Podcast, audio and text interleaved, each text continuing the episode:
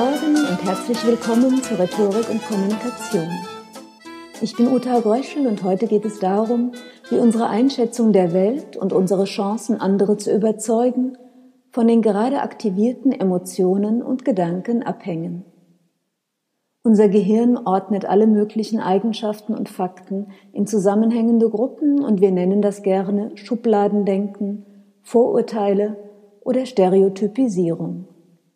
Es wäre auch zu viel verlangt, jede Einzelheit für sich abzuwägen und abzuspeichern und immer wieder bei Null anzufangen.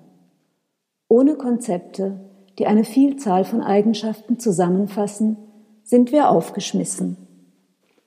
Solche Konzepte sind auch die Mutteridee mit Begriffsgruppen wie Liebe, Schutz, Fürsorge, Kritik, Geduld und Nachsicht oder die Religionsidee mit Begriffsgruppen wie Moral, Sinn, Gebet, Gemeinschaft und Glauben.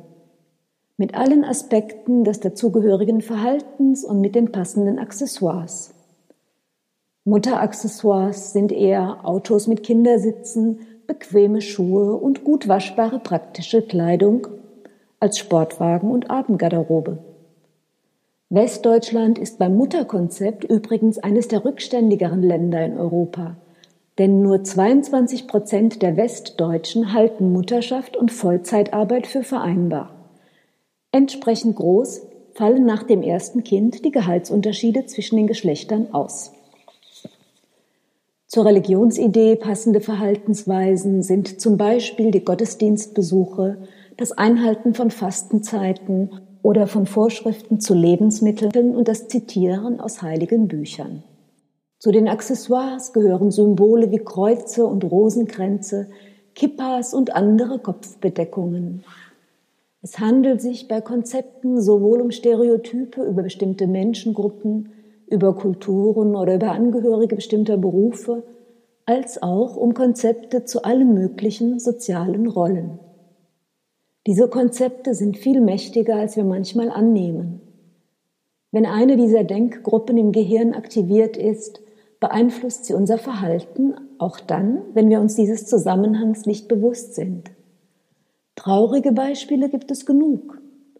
Blonde Frauen, die vor einem Test Blondinenwitze anhören müssen, schneiden bei dem Test deutlich schlechter ab als blonde Frauen, die ohne das aktive Klischee des dummen Blondchens getestet werden.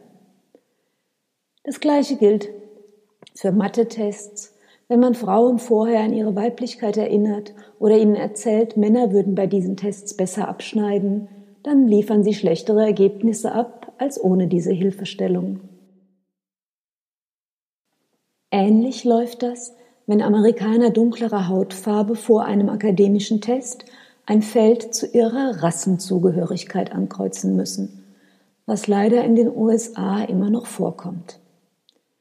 Positive Beispiele gibt es natürlich auch.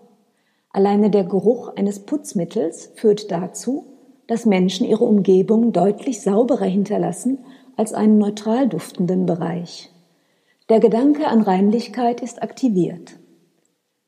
Wenn klassische Musik in einem Geschäft die Gehirngruppe respektables Bürgertum und kulturelle Tradition aktiviert, geht die Zahl der Ladendiebstähle um bis zu 30 Prozent zurück.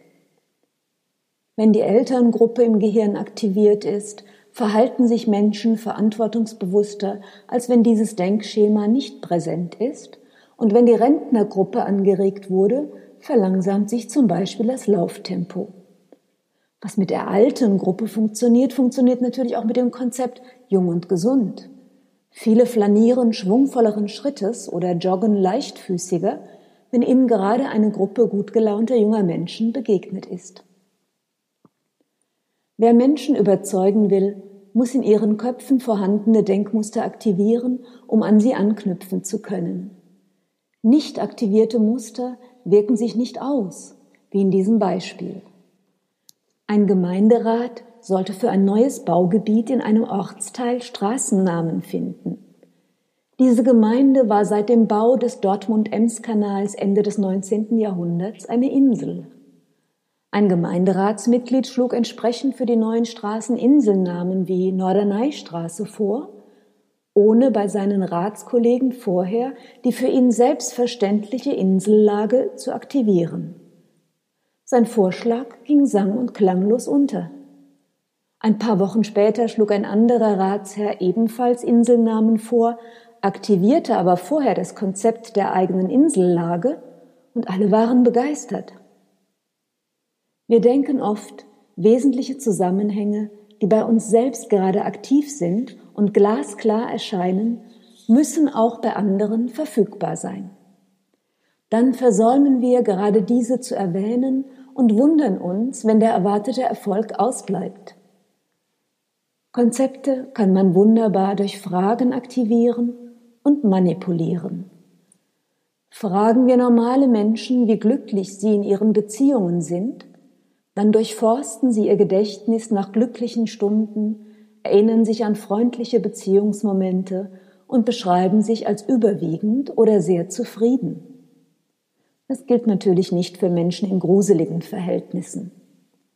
Wer aber die Frage bearbeitet, welche Aspekte seiner Beziehung er eher negativ einschätzt, erinnert sich an ärgerliche Momente, an Streit und Enttäuschungen, die ja auch in funktionierenden Beziehungen existieren, und bewertet anschließend die Beziehung deutlich negativer.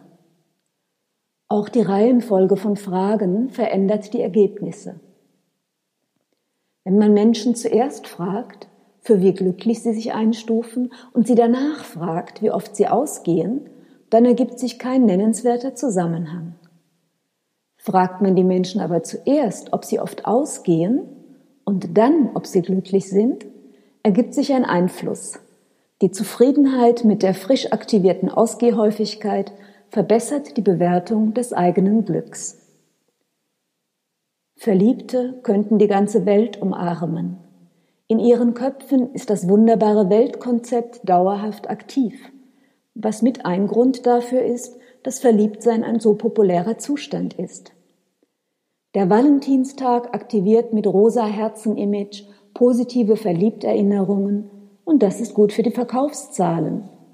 Das Konzept alles wunderbar überträgt sich auf die angepriesenen Waren und auf die Kauflust und das ist gut für den Umsatz. Das Übertragungsprinzip beeinflusst auch unser Urteil über die Welt. In einem Kaufhaus bekommen Kunden eine erfreuliche Warenprobe als Geschenk. Die Warenwelt behandelt sie also gut. Später sollen sie angeben, wie zufrieden sie mit ihrem Auto oder mit ihrem Fernseher sind, also mit Waren, die mit der aktuellen Warenprobe rein gar nichts zu tun hatten.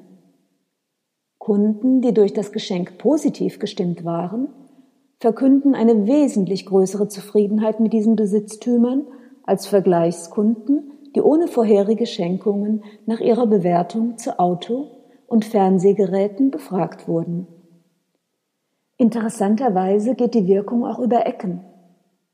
Wie können Fastfood-Ketten den Umsatz an Pommes frites und anderen besonders fettigen Leckereien stärken? Ganz einfach. Sie bieten in ihrer Menüauswahl auch Salat mit an. Hungrige Kunden sehen den Salat und ihr Gewissen freut sich, weil sie ja offensichtlich vor einer gesunden Speisenauswahl stehen und weil das Gewissen so schön beruhigt ist, bestellen sie nicht etwa den Salat, sondern eine größere Portion verlockender Pommes frites. Soweit für heute zur Beeinflussung durch unsere Konzepte. In diesem Sinne auf Wiederhören, alles Gute und eine schöne Woche.